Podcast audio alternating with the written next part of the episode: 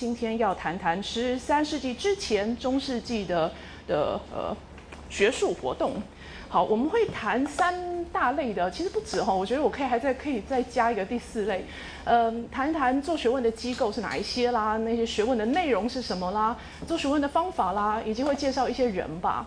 嗯，首先我觉得在进入稍微再细节一点的这个这个今天的主题的的大纲之前哦，跟你跟你想一件事。呃，现在我们都知道癌症其实是治不好的啦。那假设呢，几十年之后有了一个更更好的、更有效、更更优越的治疗癌症的方法，然后那时候的专家们回头来看我们现代治疗癌症，然后就说：哦，二十一世纪初的医生好残忍哦，怎么都用化疗呢？化疗让病人多么的痛苦啊，而且常常也不是效果很好。呃，你觉得这样批评有有有没有一点点不太公平？哦，未来的人他们有更好的方法之后，然后来说我们二十一世纪初的医生很残忍，这有点过分啦哈！医生已经很努力了，我们目前的能力就到此为止，对不对？呃，更别提那未来更棒的方法，说不定就是奠基在现在的化疗的的研究成果之上，或者说是奠基在排除了排除了我们打算走另一条路线，所以化疗这个方法不要再不要再做下去的基础之上。好，以上化疗的例子是跟你说。中世纪的哲学，在今天的哲学系其实比较冷门一点。如果呢有哲学系的同学，你来跟我说，你到时候硕士班、博士班想要研究中世纪哲学，我直觉也会觉得怪怪的啦。我会觉得你要不要研究其他的啊，什么康德啊，那个呃呃 维根斯坦啊都好。呃，你你确定你要研究中世纪吗？但是这一点跟大家讲了之后，呃，中世纪的哲学稍微接触一下，还是有一些有趣的部分。譬如说呢，你可以更了解当时的人。譬如说，你也可以发现一下，说哦，他们也有他们的创意之处，他们也有他们突破当时的现当时的现状啊的地方。而且呢，就是因为他们做过了那些东西，他们走过了这条路，未来的人不用再走一次，哈，对不对？好，所以比较心平气和一点的呢，来看看中世纪的哲学家。来，我们来看我列的这些东西，哈。呃，最上面这一点是机构啦。早先的学术机构应该就是修道院，做学问呢，主要是修道院里面的人在在做。同一时间，主教座堂也会设学校。那主教座堂学校作为研究啊、教教导这种高深学问，大概是十一世纪之后取代修道院。OK，所以最早是修道院。十一世纪之后，本来比较只比较是具有中下级、中下层教育。啊，中下层我不是指社会阶层，我是指像中学教育、小学教育这样的功能的。呃，在但是十一世纪之后，主教座堂学校也会提供这种高深的教育，然后高深的研究的的呃机会场所。进一步呢，主教座堂所在的城市那里会有各种各样的学校，那有机会就可能合并或者是组织成为大学。大学从十二世纪晚期、十三世纪哈在欧洲出现。OK，所以我们待会会谈一谈这种机构。再来呢，呃，研究的内容吧，研究些什么东西？十一世纪从法律、逻辑跟法律，哈，是基本教育之后，如果你有更有兴趣再往上延伸的话呢，好，逻辑和法律是蛮受欢迎的。在十一世纪，到了十二世纪，那种逻辑思考的方式呢，造就了一种新的研究方式，新的研究的的呃呃方法 method，叫做适龄哲学，或是经院哲学，或是繁琐哲学。繁琐哲学自然是比较负面的名词，不要用也也蛮好的。经院哲，经院哲学其实更常听到经院哈，那个院院文学院的院经经典的经。呃，不过适龄哲学呢，我从小就比较喜欢，因为笔画很少，而且又可以说笑话。是适龄哦，不是大直哦，是适龄哲学，就是那两个字啊，适龄。呃，十二世纪除了发展适龄哲学之外，十二世纪也有越来越多的翻译作品来让。呃，西欧地区的研究有了更多的内容。那个翻译作品是什么？有两两大的来源，或者说有一个来源也都可以啦。呃，有一方面呢是古希腊的那些哲学家、科学家等等的作品，后来传到阿拉伯世界，然后现在再从阿拉伯文转成拉丁文。那还有呢，那些阿拉伯世界的人根据古希腊的成果所做的新发明，好，现在也介绍到了欧洲来，所以有来自希腊文的，或是来自阿拉伯文的。呃，直接来自阿拉伯地区的研究成果，或是来自转自 阿拉伯地区，但是渊源自古希腊。OK，接下来呢有三个 A，A A A 不是电池啦。呃，年纪最大的当然是亚里士多德，不过把它列在第二个。我们第一个要谈阿比拉，阿比拉呢是你的下一个小时的第一篇的主角，说不定有同学会跟我们讲他的凄美的爱情故事。呃，这个人我觉得蛮讨厌的，我不喜欢哦。可是我有很多朋友是很欣赏阿比拉，我觉得怎么有这么聪明的、很很很勇往直前的人。呃呃，anyway，他的年代比较早，他在逻辑啊、神学上啊都很有创建。嗯，在神学上的创建呢，却遭到其他的的神学家的批评。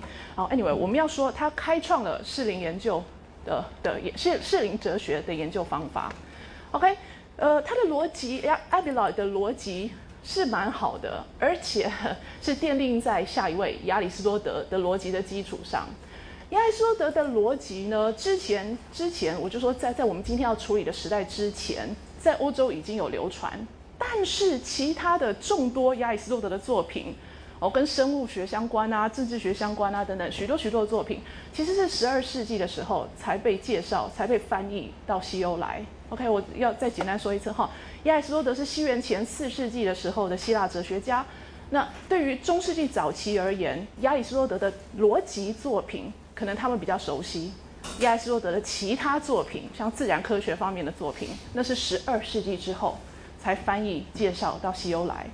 所以刚刚我们有 Abelard 的逻辑，然后 Abelard 的适龄哲学研究方法，现在我们加上亚里士多德的这种生物啊、自然科学啊的研究，那汇集在一起之后，哦，别忘了哦，还有基督教的这种呃圣经啊、神学啊、天启啊得来的知识，汇整起来到了。中古时代最重要的集大成的雅奎纳 Thomas Aquinas，这个 I 哈通常是发长 I 啦，就像冰淇淋那个 ice cream 哈，叫 Aquinas。呃，Thomas Aquinas 的神学，或是 Thomas Aquinas 的全套的理论，是今天的天主教都还还非常重视的。我基本上就是今天的天主教的教义的呃呃最最主要的整理者、统整者、成型者，可能就会说是这位 Thomas Aquinas。那跟我们今天的课程最相关的是，Thomas Aquinas 的作品里面呈现的研究方法，它是学自承自刚刚 Abelard 所开创的适龄哲学。不过，他不是只把 Abelard 的学好而已哦，他也对于呃十二世纪传入这个亚里士多德的自然科学很有兴趣。所以，对于神学、自然科学、逻辑全部都有兴趣。Oops，凑在一块是 Thomas Aquinas。最后呢，我这一点是列说。呃，适龄哲学呢，我上面一直谈它是一个研究方法，待会儿我们当然会细讲一点。呃，不过这个研究方法呢，背后呢有一套有一套世界观，有一套哲学存在。那个观点就是，所有的知识其实是可以同整、可以融合、可以化一的。哦，不不会说，嗯，神学的信仰的归信仰。呃，理智的学问哦，归学问，这样子的两个去分道扬镳，信仰啊跟学问啊，哈，去分道扬镳，是中世纪晚期的现象，同时也标示着适龄哲学的没落跟衰亡。好，因为适龄哲学是奠基在所有知识应该可以融合为一，但是如果大家开始觉得没有必要融合为一，宗教信仰就是我星期天去上上教堂。其他的时间我在实验室做的是另外一方面的，不需要跟信仰混在一块。好，这样子分开来看待，那就已经是不适龄哲学了。接下来，我们要用一两几张 slide 来来讲讲十一世纪之前。今天的主题固然是十一、十二、十三，不过我们讲讲之前吧。好，先从奥古斯丁说起。奥古斯丁呢是一位很重要的基督教的神学家，他被称为是拉丁教父之一。我顺便介绍一下什么叫拉丁教父。呃，有一些神学或者是中世纪的作品，呃的的书籍文字里面，如果你看到 fathers F 大写，爸爸爸爸们加 s。这个呢，中文叫教父，然后请不要联想西西里黑手党。教父呢是神学家，就是呃基督教比较早期的时候呢，对神学的开创最有贡献的那 那几位哈，他们就合称 The Fathers。有拉丁教父，也有希腊教父。希腊教父呢，就是东正教那边的主要奠基的哲的神学家、哲学家。好，其中最重要的一位教父就是这位喽，奥古斯丁。奥古斯丁呢，跟呃当时的人说。呃，其实最重要的学问还是天，还是教会的学问啦。就是你，你从圣经当中学得的知识，那真的是最最要紧、最最值得追求的知识。但话说回来，要能够把圣经读读懂，哈，读到有收获，你必须要准备功夫嘛。那个准备功夫呢，就是之前古希腊、古罗马他们他们的的教育的内容。OK，所以奥古斯丁呢有点脚踏两条船，他自己是古典教育出身，他喜欢古典教育，同时他年纪呃中年之后改信基督教，又是一个很虔诚的教徒。OK，所以他跟跟大家说，教会呢固然重要，但其他的知识学问可以奠定良好的基础。一方面呢，你觉得这种很工具论啊，哈，把其他的学问当作是工具，好像看清了人家。但另一方面呢，也给大家对那种古希腊、古罗马有兴趣的人，呃呃，仔细研究的机会嘛。哦，还是开放，还是还是鼓励大家去研究这些基础学问啊。好，所以接下来呢，我们要谈两个时代差不多的，呃，住在意大利的，本来呢都都可以算是罗马的元老院阶层，后来在东法兰克王国都有当官。好，一个叫 Cassiodorus，一个叫 Boethius，差不多是五世纪末到六世纪。我我这样说到六世纪初的人，其实 Cassiodorus 的命很长，呃，这这这都加加了 circa，前面那个 c 一点 circa 是大约的意思，所以可能他没有真的活到一百岁啦，哈。But anyway，活到了六世纪晚期。好，嗯，Cassiodorus 呢跟大家说，古希腊、古罗马的可以当做基础学问的，大概呢有七门。那七门中文有时候翻成三文四义，三文呢就是三个以文字来做呃。研究的媒介的学问，哈，像文法、修辞跟逻辑。文法、修辞、逻辑呢，其实你都是在玩文字，哦，学会怎么样子来，呃，最有效率的来说服大家，啊，好。那接下来四艺呢？四艺基本上是在玩数字了，哈，呃，几何、算术、音乐跟天文。Well，几何算不算是玩数字？嗯，刚刚那个四艺类呢？音音乐跟天文哦，在他们的学学科分类架构上，可能会觉得那叫做应用数学，呃，几何跟算术那叫做基础数学。好，那音乐呢跟天文就是把基础数学的概念用在在天空上画几何图形啦，或者是呃用数字来表达音符之间的长度啊、高低啊的关系等等。好，所以以上三文四义是来自古希腊、古罗马就有的学术。呃，Cassidorus 认为大家都需要把它学好，这样你可以像奥古斯丁说的，哦，更理解呃基督教的神学。那 Boethius 呢？同一时代的人就帮大家翻译了许多许多的古希腊、古罗马作品。有的因为他命短啦，其实没有翻得很很很完善。可是呢，刚不是说了亚里士多德的逻辑？亚里士多德逻辑在中世纪早期都都大家都还有接触。哦，那就是要感谢这位 Boethius。Boethius 帮大家翻译了一些、简化了一些古希腊的作品。呃，所以他就是写那种。Aristotle for Dummies 那样的书，我们在书店里面不是会看到呃呃呃什么弹吉他入门啊，哈那样子的入门书籍，那是 Boethius 呢也也呃很有兴趣编给大家看。好，我们往下跳一点时间，来看看第七世纪的时候，西班牙。刚刚那两位是意大利，现在我们跳西班牙。西班牙有一位叫 Isidore Seville 的人，他呢很爱编百科全书。其实百科全书这个字啦，可能可能不太恰当。就是说，我是要说，他喜欢把他能够收集到的各类知识给他整理起来，哦，然后再分类，再来呈现给大家看。呃，譬如说天天文方面，呃的地理方面，呃动物方面，植物方面等等等等，一一的给他列列，呃清晰的列出他能够收集到的所有知识。所以他的书读起来其实就是一小段一小段一小段的介绍，还蛮像今天的百科全书啦，只是可能没有今天百科全书那么好查。今天百科全书是按照 A B C D 来排哈，找资料比较方便。好，然后往下，到了呃卡洛琳文艺复兴的时代哦，大部分的学者呢，好像时间都是花在评论圣经上面，不对不对，为圣经做注释上面，哦不是评论啊，注释圣经。那现代的人会比较反感一点点，觉得你什么都是在做注释，好像很没有创意。不过也是有点不太对啦。毕竟做注释的时候呢，许多学者就会把自己的想法表达出来，也就是明明你是要表达一个创建，但是你却觉得要假托在你是在问为圣经做注释上。OK，中国学术界不是也有很多这种事情哈？经传注述，呃，大家都在为左传啊，哈，为过去的的经典做诠释。可是那个诠释呢，其实当中很多有很多呈现出的是创意创建。好，往下呢要谈一个叫做呃 Gerbert Gerbert 的人，呃，这位是奥图三世的老师。回想回想，谁是奥图三世啊？还记不记得德国地区哈曾经有国王把主教当成地方官在使用？因为遍布德国地区各地都有主教，那各地又有贵族，国王觉得我要如何让贵族不会窃取到所有的统治能力呢？统治的实力呢？哦，就把统治力量呃这种地方官的职责交给主教吧。好，所以刚刚那位是奥图，呃，刚刚做那种活动的是奥图一世，奥图一世的 Autonian Church System，奥图教会系统。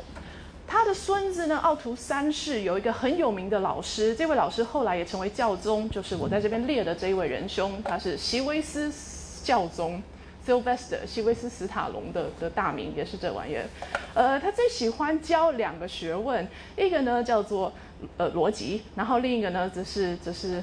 雄辩术，嗯，呃，呃，这个这个，所以为什么他喜欢这种东西呢？他觉得透过逻辑啊，透过雄辩术，透过你的好的文采跟有说服力的的文字，你可以教大家两点：怎么当一个好的基督徒。那第二点，又可以让统治更加的便利。好，你的你的呃令诏令啊，这种公文啊，好写的很漂亮的话，你会让广大国内各地的人收到公文的时候，呃。油然而生啊，起了对中央政府的的敬意跟幸福。好，所以以上呢，大致就是跨了许多许多的年，然后东东一下西一下的来给你看，还是有学术活动啦。接下来呢？然后快点，很快的跟你讲亚里士多德的逻辑。为什么要讲很快呢？因为老实说，我也不是专家。那第二点呢，许多同学说不定都学过逻辑学了，所以我我就不要班门弄弄斧。好，刚刚提到奥图三世的老师席维斯教宗，好喜欢教逻辑，所以这个时代，十一世纪初之前，好逻辑已经是已经是大家有兴趣的学问了。十一世纪之前，这个有兴趣的学问，呃，感谢那位。Aristotle for Dummies 的这个作者介绍了亚里士多德的基本逻辑给大家。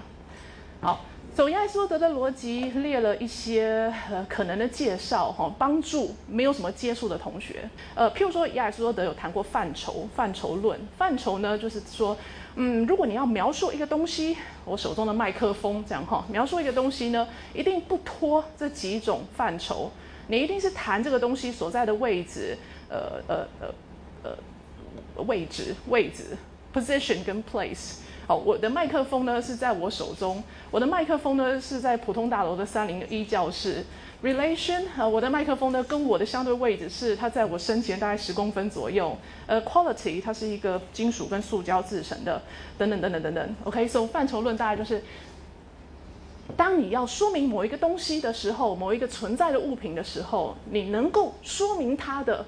不出这几类，你能够说它的重量、它的质量、它的这个、它的那个，哈，总是不出这几类。日后呢，有许多人觉得亚里士多德的范畴选的不好啦，要不然就是不够完善，要不然就是互相重叠。但没关系啊，你就自己弄你的范畴嘛。亚里士多德的范畴就算有错，有错有你觉得不妥的，但是他的那个概念，想要把所有能够形容一个东西，把它整理成几类啊，这样的想法。在中世纪的人心中是很很很令人赞叹的。呃，再再加一个，呃，这里有我用我的翻译方法，大类别、小类别，呃，小类别的差异，小类别的不是那么基本的特质，以及这个呢，我就直接给你用专有名词叫偶性。以上的什么大类别、小类别是我自己的翻译法。来，我们用一个例子来跟你说哈，譬如譬如小黄是一只狗。小黄是一只动物，动物是一个比较大的类别，狗是一个比较小的类别。哈，小黄是我们家的狗，它是一只狗，但小黄同时又是一个动物。再来，小黄作为狗，跟其他的动物，猫啊、马呀之间有什么不同？那个不同之处就是种差 （differential）。啊，再来，property 呢是所有的狗都有的特质，所有的狗通通都会这个，但是这并不是它之所以为狗最根本的那一点。总差呢则比较根本，它是狗而不是猫，因为它有什么什么特质，好，那个特质呢就是狗之所以为狗比较要紧的。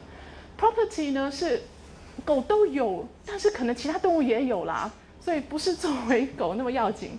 那 Accident 呢是呃同样是狗，有的有，有的可能没有。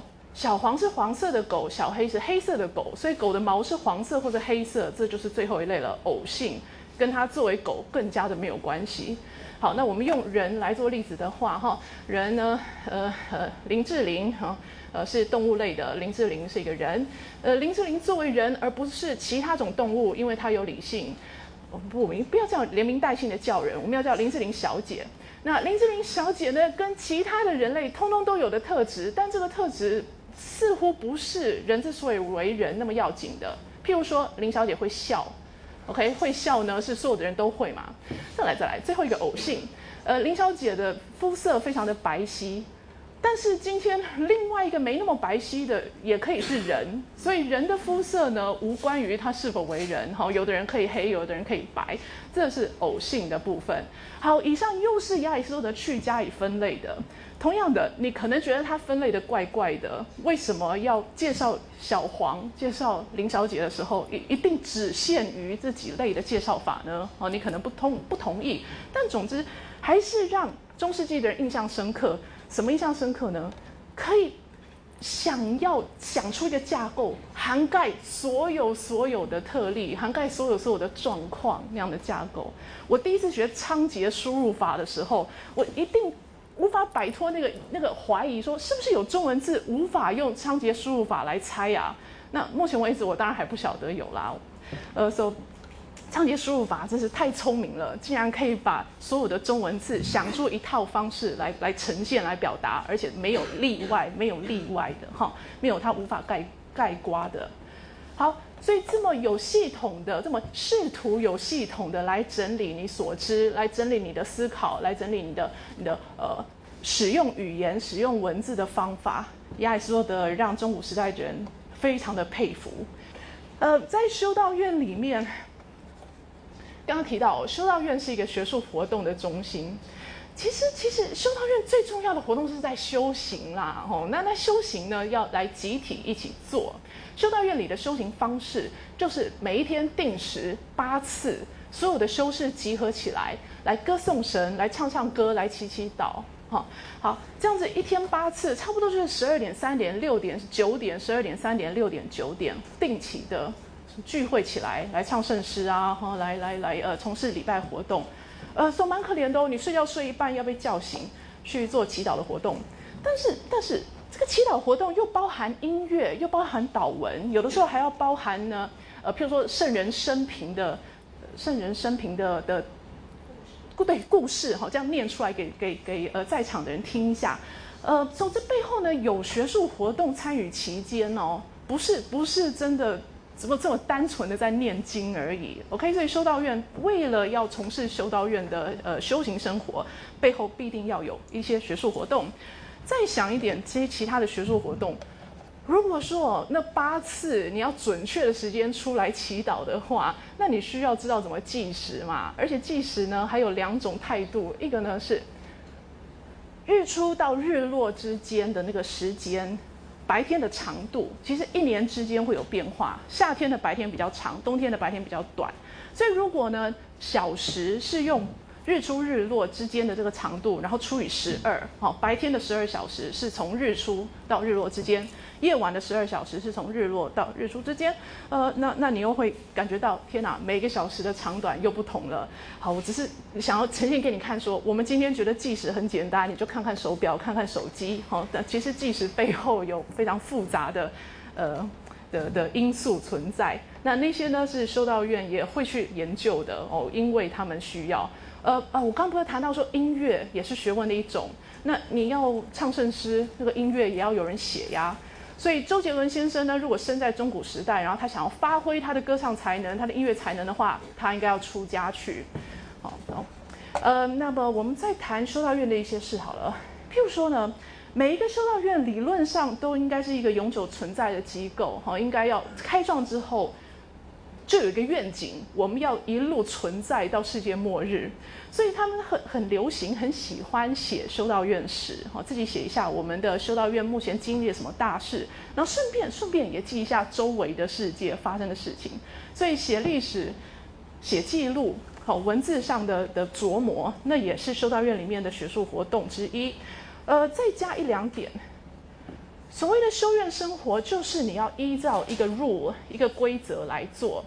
不同的修院规则呢，其实都常常会规范到大家的做学问的时间跟跟量。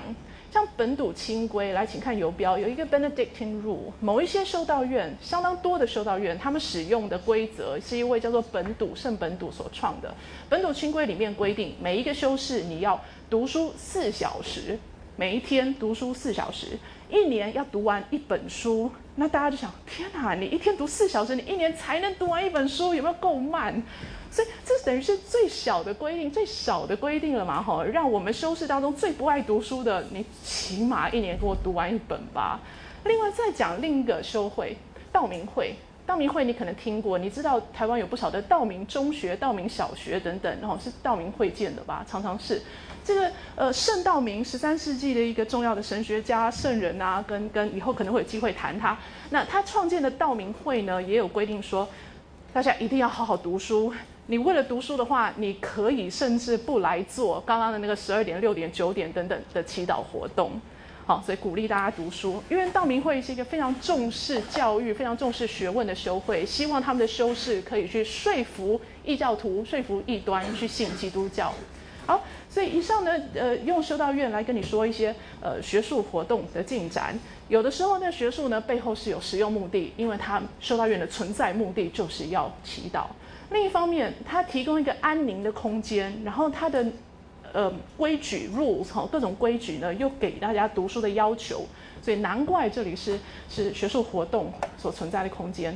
好，然后这里最后一件事情要给大家一个词 f o r i l e g i u m f o r i l e g i u m 是拉丁文的 anthology。Anthology 这个词呢，中文系啊、外文系啊等等应该都熟的不得了，就是诗集、文集等等，尤其诗集会用的哈。那直接我用拉丁文吧，反正就列在这里了。前半是花的意思，后半是采集的意思，所以每一个修饰呢都是采花贼。这到底是什么？就是当你在念书的时候，你念到有兴趣的段落、句子等等，把它抄下来吧。理论上，每一个修士都有这么一本读书笔记，都有一个 Florilegium 哈这样子的读书记录、读书笔记。如果你是一个有名的知识学有很有学问这样子出名的修士的话，那你的读书笔记会被大家抄哦，会变成传抄，抄被被大家呃努力研读。与其去读奥古斯丁，不如去读这一位修士已经抄录好的呃他的读书笔记。OK，所以我现在先介绍这个词，然后这个词待会儿还很重要。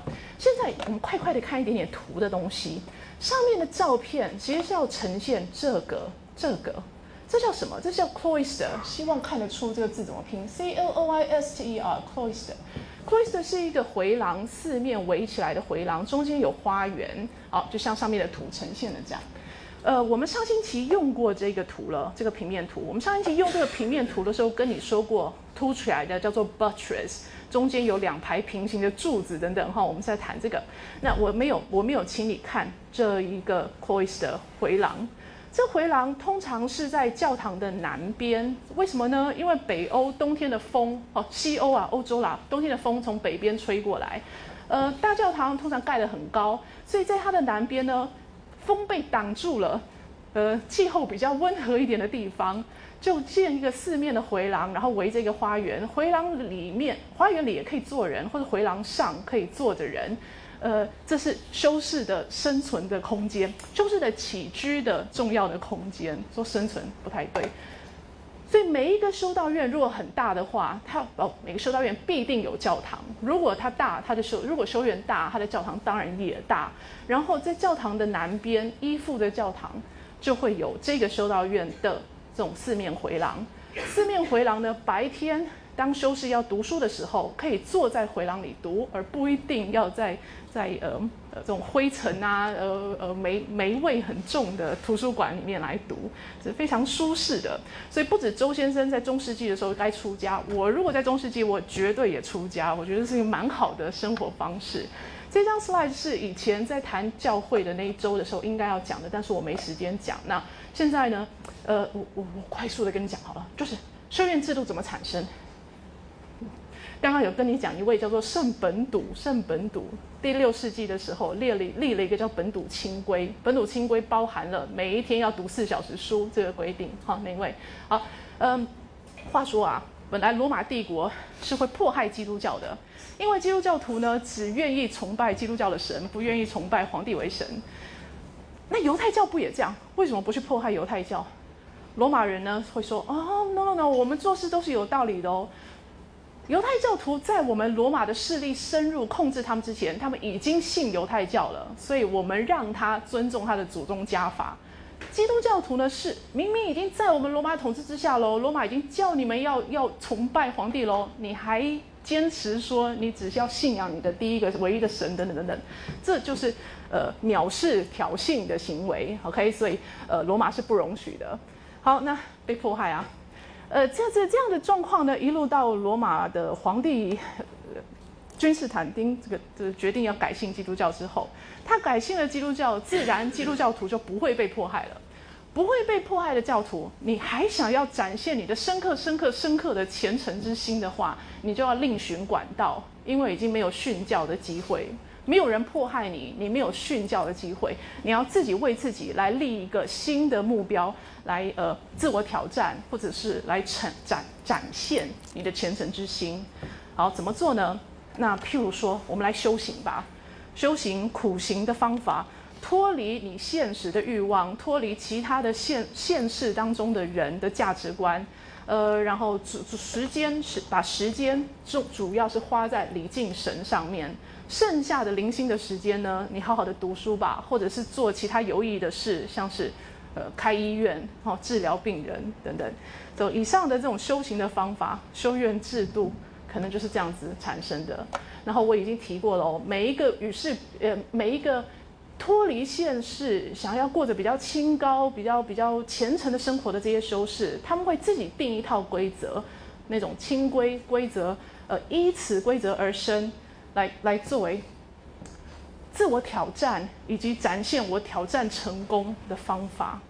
好，so 再加一个词，我们就可以不要啰嗦下去。然后我们要谈下一个呃学问学术组织了。天哪，时间怎么过这么快？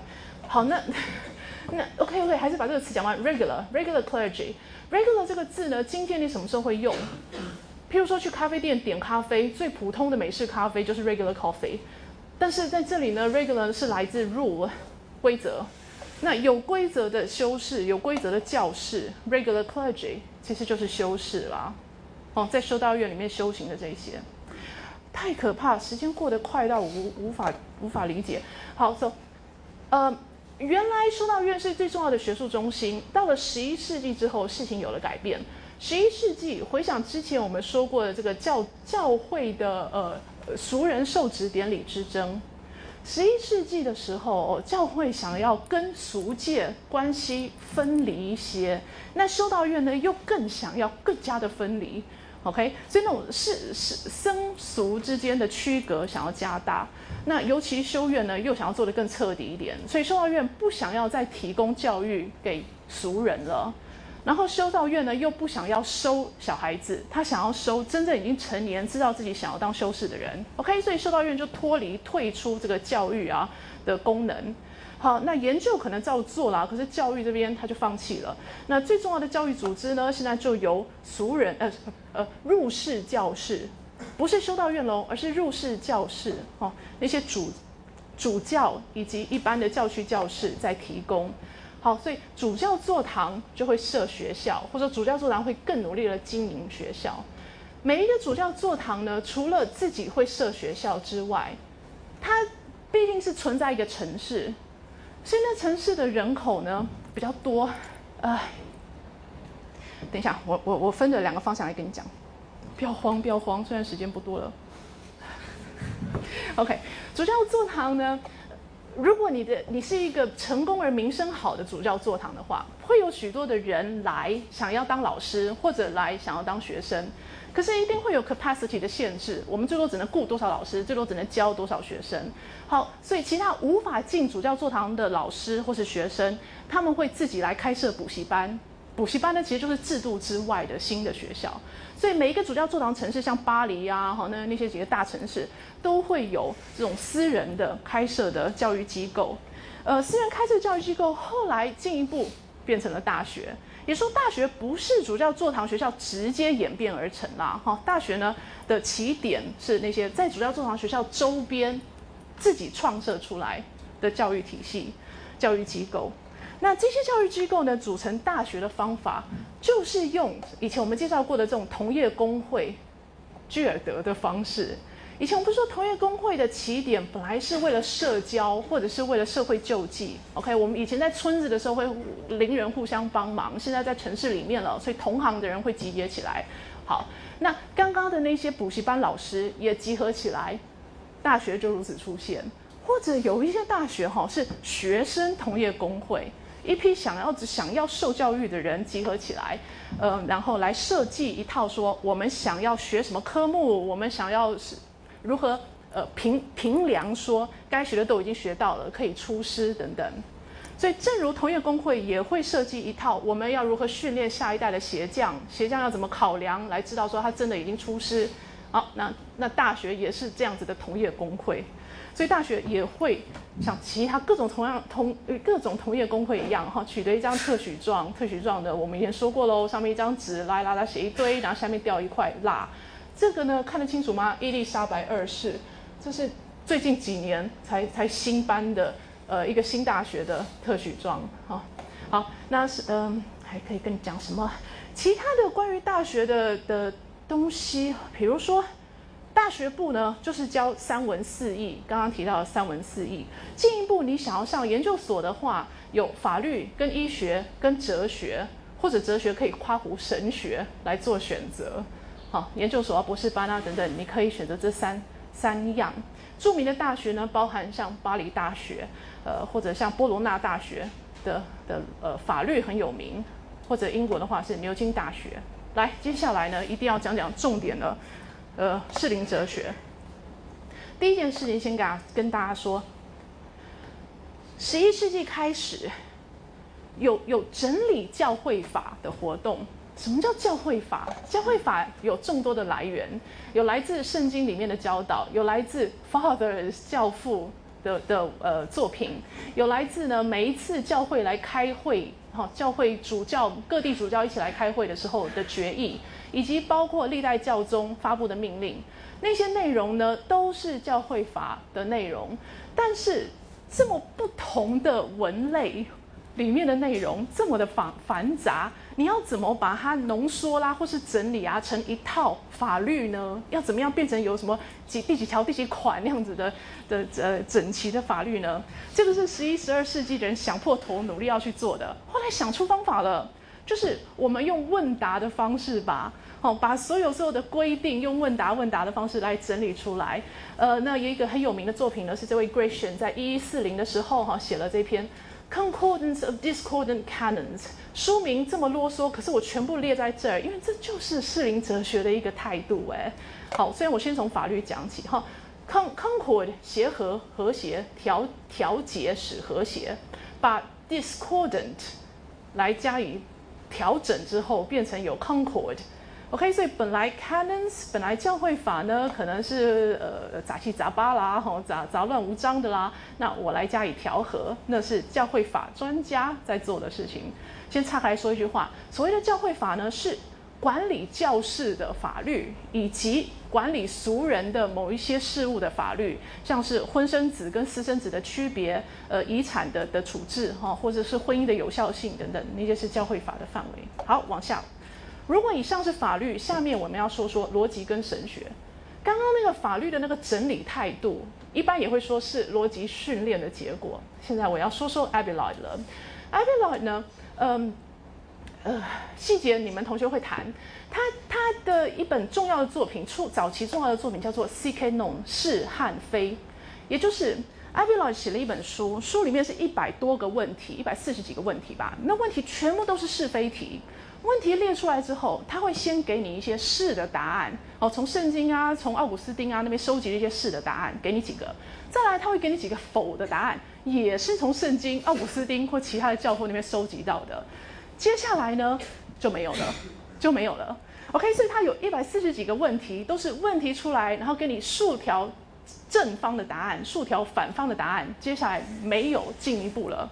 不过，不过他没有那么坏心，他在整个是与非这本书的第一章有告诉你许多如何来调解，或者说来来选择是还是是比较对，还是否比较对的方法，也就是我给你的第一份资料。第一份资料教你如何去调解表面上看起来呃是互相冲突的正方反方的意见。这本书呢，老实说是一本课本，它是要教他的学生怎么利用他的研究方法，教他的学生呢，你把我给你的那些试的那几条回去翻原文，否的那这那几条回去翻原文，然后是不是可以帮助你来选择是的那一方才对，或者否的那一方才对呢？好，不过这本书。因为他没有讲那么的清楚，有一些人呢读不懂，就会觉得说艾比劳这本书纯粹是在取笑圣经，纯粹是在取笑以前奥古斯丁怎么自相矛盾之处这么多。OK，所以艾比劳呢被当代的其他的教会人士，许多的教会人士攻击，有的时候不太公平。那些教会人士没有没有看懂他在做什么啊，就直接直直接的认为艾比劳是在呃呃批评啊取笑啊。呃，过去的理论当中互相矛盾之处，呃，所以呢，看得懂的人，譬如说艾比劳的学生 Peter Lombard，就帮老师把那些答案都补齐了。老师没有给答案嘛？到底是那方对还是否那方对？所以 Peter Lombard 帮大家补齐。补齐了答案之后呢，又又扩充了题目。OK，所以他写了一大套，就是 Book of Sentences。Books of Sentences 是 Peter Lombard 写的，就是按照艾比劳的方式，但是问题更多，呃，列的问题更多，好，然后答案也给大家。所谓的答案就是是正方对还是反方对的答案，为什么？好，那些也给了大家。好，然后所以我们可以想象一下，整理一下什么叫适龄哲学的方法。嗯，首先都是一个问题开始。接下来会列出正方或者是反方的一系列来自过去权威的答案，然后会列出另一方，OK，正方的也列，反方的也列，最后呢，一定要得出我到底是支持正方还是支持反方。然后，如果你支持正方的话，你一定要说反方是哪里错了。哦，如果你支持反方，你要说正方是哪里错了。怎么做呢？怎么做到呢？通常答案就是啊。你如果回去查原文，你会发现刚刚给你列的那些正方的点是断章取义的结果。你继续读下去之后呢，你会发现原来以为支持正方的点，他根本在支持反方嘛。所以我当然最后答案是反方这方正确，正方那里为什么错呢？因为他断章取义了。接下来告诉我们，接下来那篇那篇文章接下来读会觉得，哎，也是反方的意见才对。好，所以我我呃，因为时间不多，我用这种方法来介绍说，心灵哲学很重要的功夫呢，其实就是去细读原点，把原点里面，呃呃，看出本来那个作者的原意是什么，然后你就会发现，哎，那个作者原意，所有的作者原意其实都是支持一方，而不是支持另一方的。好，同学听起来觉得说，真的吗？真的是这样吗？会不会有的时候根本不是？好，有的时候你再怎么回去读原点，你都发现正方的那一方就是支持正方，反方那一方就是支持反方，哪里有可以化解、可以调解呢？适龄哲学的人会说，一定可以，你只是还没找到方法。哦，他们是很有信心的，他们很很相信说，所有的学问应该可以融合为一才对。嗯，所以因为时间的压力，所以我可以直接告诉你说，那适龄哲学的结束是怎么回事？就给你跳结束了。不对不对不对不对不行，应该要先集大成再结束好了。好，走。